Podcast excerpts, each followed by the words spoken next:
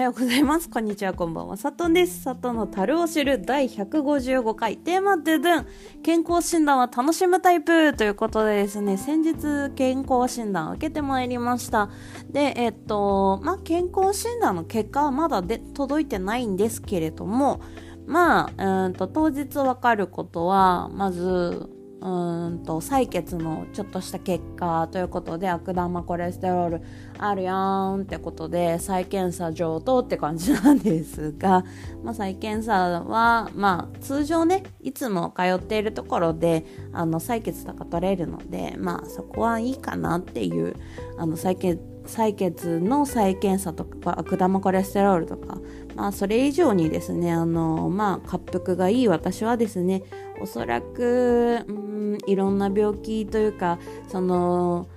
それの生活習慣病のなんか疑いがありますよとかなんかその肥満ですよとかっていうのを言われるであろうと思いながらまあそれは覚悟の上なんですよ。であの今年30じゃあ去年35歳になりましてであの今年バリウムを飲んだんですね。初めて人生初のバリウムです。胃カメラは何度か飲んだことがあ飲んだ、うん、体験したことあるんですがあの胃酸型とかでね。だけどあのバリウム初めてだったのでバリウムってどんなんだろうみたいな。みんななんか辛いとか苦しいとかあとはあのなんかしんしんどいイメージとか結構なんか嫌だとバリウム怖いとかって言ってたんですけどすっげえ楽しみであのまあ検診後ですね仕事行ってるんですけど、まあ、無事仕事にも支障がなくまあし強いて言うならトイレ近くなるぐらいだったのでまあねバリウム飲んだら白いうんち出るっていうから真っ白なうんち出るのかなと思ったらなんかこう白っぽいうんちになるんだなぐらいな感じの。はい。まあお食事中の方がいらっしゃいましたらごめんなさい。はい。まあそんな感じでですねあの健康診断楽しく過ごせました。過ごせました？うん。あとは何だろう？健康診断ってなんかこう今の自分のパロメーターを、知ってまあ一番は、まあ、人間ドックじゃないから、まあ、病気とかすぐこうこれっていうのがなんかでっかい病気とかは分かりにくいかもしれないけれどもまあある程度なんかこうこういうのがなんか危険です。とかこういうのが危ないです。とかっていうのを出るのは分かってるのでまあでも X 線とか、まあ、レントゲンですね。レントゲンとか撮っても、まあ、特になんかこう肺に異常がとかっていうのはおそらくないいのかな。うん。なのでねなんかそんな心配することもないっていうのもそうなんだけど私自身自分の体体体型じゃないや、うんと、体感的にですね病気怖くねえんすよ。いやこれ言うと語弊あるな。うん。あのでも怖くねえんすよ。っていうのもやっぱりその自分の病気がもういっぱいありすぎて。うん。とかあの体質とかが変わってなりやすい病気とかも多くて。でもうその部分とかも含めていろんなことを諦めてきた人生だったりとかこういうのを気をつけなきゃいけない人生っていうところでなんかこう妥協点がいっぱいあるからこそそれこそ健康診断で病気が見つかったりとかそういうのの方が逆に安心じゃないですか。その例えばまあちっちゃな謎のこの腫瘍がとかなんかこう血中にちょっと不穏なとかなんか心電図測ったらなんかこうちょっとこう不審な動きがとかっていうのがあった場合だったらそれはもう病院行って確かめて問題なければいいし、まあ、問題あったら治療すればいいしっていうのは自分の中で分かっていることだから必ず健康診断は仕事をしている人は、まあ、会社とかで受けさせられると思うんですけどまあ、受けることに怖がる必要はないかなっていうむしろなんか早期発見できてラッキーとかまあ早期発見じゃなかったとしてもですよ。でもなんかそのまあ自分が健康であるために必要な行為だとは思うんですよね。で私の場合だったらなんかもう正直精神的なものが一番大きかったしもともとその精神疾患としてうつ病エピソードっていうのがなんかもう別に死にたい願望とかは今全然ないけれどもただ今の生き方としては死んで後悔がない生き方をずっとしているんですよね前にいつか言ったかもしれないんですけどもうここ最近は余生を生きてるようなもんだっていう話をしたかと思うんですが、したかもしれない、してないかもしれない。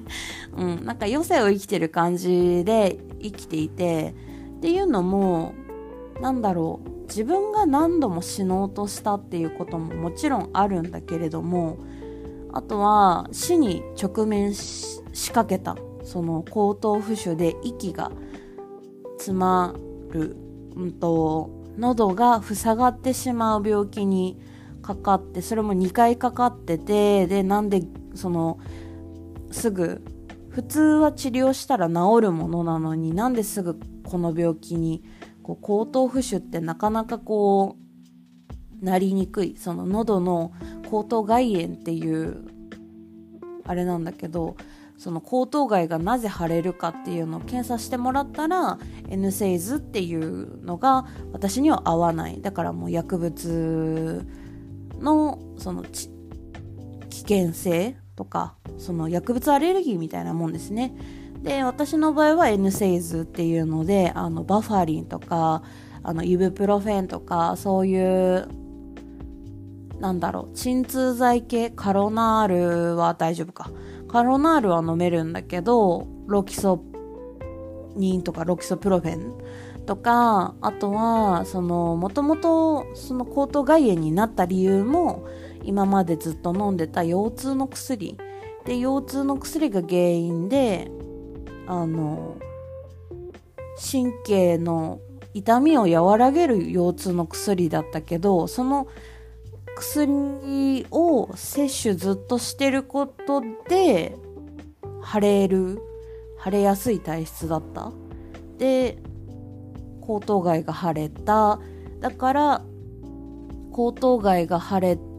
たらあのもう即入院っていうのはもともと調べたらそういうのが書いてあって実際に本当に2回目になった時にもしかして喉頭蓋炎と思ったら喉頭蓋炎だったから即当日入院だったし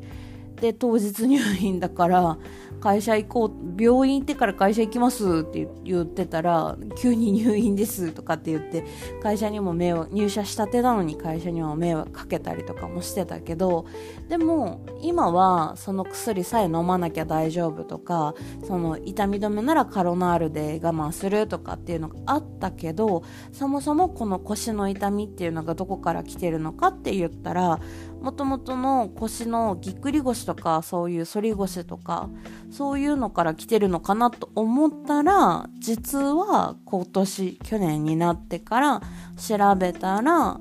あの子宮内膜症でしたって子宮内膜症で子宮が腫れててで腰に来てる。だから生理前とか関係なくその腫れが始まった時とか生理が始まる時にやっぱりこう子宮に悪影響が出て腫れに腫れて腰の神経に圧迫してたりとかだから歩けなくなったりとかあの這いつくばらないと起き上がれないとかそのベッドから起き上がるのも大変とかぎっくり腰よりもなんか辛いとかっていうのがありました。で実際に今はあの N セイズの薬は飲まないし痛み止めの時はカロナールだけどだけどそもそも痛みをなくすために今はあの子宮内膜症の治療をしているからだから子宮内膜症の治療をして子宮腺筋症の治療をして月経困難症の治療をしてみたいな感じで生理不順を治したりとかその子宮のね、治療ができはす、うん、治療というか和らげるっていうか進行を遅らせるっていうかちっちゃくすることがそんなになんかできないからこそその子宮内膜症が完治することはめったにないっぽいからだからで私今35だから今例えば妊娠したとしても高齢出産だけどそもそも子宮内膜症の人は不妊になりやすいとかっていう部分も含めてなんかいろいろ諦めることが増えた。うん、彼氏ができても結婚したとしても子供ができないかもしれないしそもそも彼氏ができるのもいつになるか分かんないしで彼氏ができたとしても結婚につながるか分かんないしで結婚につながったとしても妊娠するか分かんないしで子供ができなくても幸せな家庭は築けると思ってても自分自身があの子供が欲しいっていう希望が結構強かったタイプだったからあ自分にはできないんだって思ったらなんかこう苦しかったりとかしたけどなんかもうそういうのもいろいろ諦められた部分はあったからだから健康診断の結果ぐらいじゃ怖くねえ。っていうので今回健康診断は楽しめるタイプだなっていうことに改めて思いました。で別にみんなもあの楽しめっていう話ではないんだけどただあの自分の体は自分が一番わかるじゃないですか。痛いって言ったって人によってはその感覚が違うからだからすっごい痛みなのに我慢強くて我慢できてしまってでそこでなんか治療とかそういう早期発見が遅れて病気が進行してしまってっていうのは一番怖いことだと思うので皆さんもなんかちょっといつもと違うなとかなんかちょっとこれはなんか病院行った方がいいなとかなんかやっぱりこう病院に行きたがらない人って多いと思うんですけど私病院大好きなんですよね。あの病院慣れしてるとかじゃなくて子供の頃から何かあったら病院行くみたいなタイプであの昭和生まれの昭和の親おじいちゃんたちとなんかこうめっちゃバチバチになるぐらいそんなことで病院いたのとかみんなに言われるんだけどそんなことじゃ病院行かないとやっぱりこう安心して働けないし安心することができないと思うんですよ。実際私自身そのうつ病だって分かるまでも時間がかかったし正直いつからうつ病になってたかも分からないから障害年金もらえなかったっていう事実もあるのでその部分も含めてなんならそのうつ病になったきっかけとしてそのなんだろうパーソナリティ障害としてその情緒不安定性パーソナリティ障害としてそのきっかけがあって、まあ、それは理由としそのその障害っていうのは前にも一回話したと思うんだけどそもそも生きる過程人生の成長過程で出てくる弊害だから人との価値観とかそういうのとやっぱり違うっていう。どうしても自分のことを否定してしまうとか卑下してしまうとか自分に価値がないと思ってしまうとかそれは生活をしてきた上でやっぱり否定される方が多かったりとか自分を肯定することが少なくて自分に自信を持てなくてどういうふうに自信を持ったらいいのかって言ったら他人から自信をもらうことしか自信を持つことができなかったんですね。だから他人の評価イコール自分の評価っていう形になるから他人から評価されなかったら自分は価値がないってやっぱり思ってしまうふふちふ節があったので、うん、だからこそみんなにはなんか変だなって思ったら何でもいい。もうまずは誰かに相談するとか病院に行くとか。で病院に行くにもどこに行けばいいんだろうとかって悩んだ時はあのー、そういう病院の相談病院の何かにかかればいいかっていうのもググったら出てくると思うんですよね。基本的にはシャープ7119で、今だったらそこだったらコロナの、コロナのあれですか？とかって聞かれると思うんだけど、そこ以外でもなんかかか、あの、この症状で病院にどこに何かにかかればいいかわからないんですけどとか、そういうのも相談できる場所なので、ぜひなんかそういうのも活用してほしいなって思うし健康診断はちゃんとみんなに受けてほしいなって思うし健康診断以外でも調子が悪いなと思ったら病院に行ってほしいなって改めて私は人に対しては思う。今日この頃でした。はい。あの実はですね先日同じテーマで喋ってたんですけどそれをですねあの充電が切れてたので、まあ、投稿もしてなくてで何喋ってたんだろうと思ってあの聞いてみたらやべえこと喋ってました。しかも途中からもう絶対寝てるんだよね。記憶飛んでんだよね。もうなんかね意味わかんないことずっと喋ってた。なんかもう過去の過去のとなんかやつ聞くのめっちゃ怖くて155回154回分全部聞けないから怖いんだけどでもなんか今後はやっぱりあの眠くなる前とか睡眠薬飲む前に話そうと思いました。はい。まあ今日はあの、睡眠薬飲んだ後なんですけど、飲んでからすぐ取ってるんで、ご安心ください。今ちゃんと健全にちゃんと目が開いてます。はい。ということで、今日のテーマは、健康診断は楽しめるタイプというお話でした。次のコーナー行ってみよう。めっちゃ長くなってごめん。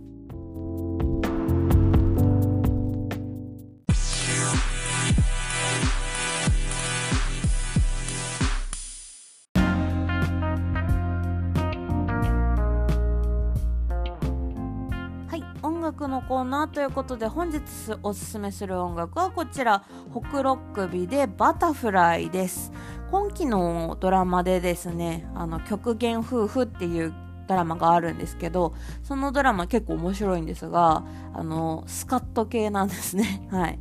であのー、まあ極限夫婦の主題歌としてあのー、この曲を聴いたんですが、ホクロックビさん私、ですね、私、あの、存じてあげなくてです、存じてなくてですね、うん、PV 見る限りでは、3ピースバンドなのかなっていうところでした。で、なんかこう、なんだろう。この、どういう意味なのかわかんなくて、だけど、極限夫婦のドラマをイメージした曲らしいんだけど、あなたというさなぎの中、ちまちま折り上げてたんです。いつかここを出てゆくため、とびきり綺麗な羽をね、溢れる涙が教えてくれたのです。あななななななな、あ？飛び立つなら今あるあるある。ってなんかちょっと懐かしい感じ。あの平成っぽい感じ。懐かしくてこの歌いやすい感じ。がすごく良くて。なんかなんだろう。歌いやすさプラス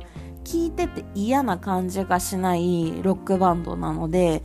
なんかこう、今後ちょっと私は聴いてみようかなって、ホクロックビさん聞い、ホクロックビですね。ホクロックビ。めっちゃ口回らないんだけど、ホクロックビさんですね。聞いてみようと思います。なんかこう、泣くだけ、小さく泣くだけの日々なんて似合わないもの。おかげでこの通り、人生舞うバタフライっていう、あの、1サビなんですけどなんかめっちゃいいよねっていうのと2番目なんですけど私結構さっきなんかめっちゃプラスなようなこと言っておきながらテーマでプラスなこと言っておきながらちょっとダークな話したじゃないですか。でもこの歌詞あの2番目の歌詞がですね、まあ、2サビ、うんと2番目の B メロなのかな？人は幸せを諦めちゃいけません。痛み、悲しみを、アデュー、アデュー、アデューって、さよならって言ってる感じ。なんかこう、変わっていく感じで、ましてや、その、まあ、そのドラマの、ドラマのっていうか原作のお話通りの話ではあるんだけど、でも、その、例えば見返したい人とかがいる人とか、あとはなんかもう、変わりたいとかっていうのだったら、せっかくの機会ならお、おし、ん？おしゃれな仕返しをしたい。しっかりと食らってちょうだい。今日から私は人生舞うバタフライってサビ、ん？ラスサビ。なんかこう歌詞見て、うわーってなって、テンション上がっちゃいました。はい。なんかこう、んだろう。スカッとする曲だったので、私はこれは多分今後聞いていくと思います。はい。ということでちょっと短くはなってしまったんですけれども、本日おすすめしたごめんなさい。本日おすすめした音楽は、ホクロックビ。黒子の首と書いてホクロックビでバタフライでした。はい。ぜひ聞いてみてください。ということでお疲れ様でした。おやすみなさい。お昼も頑張ろう。いってらっしゃい。さっとんでした。バイバーイ。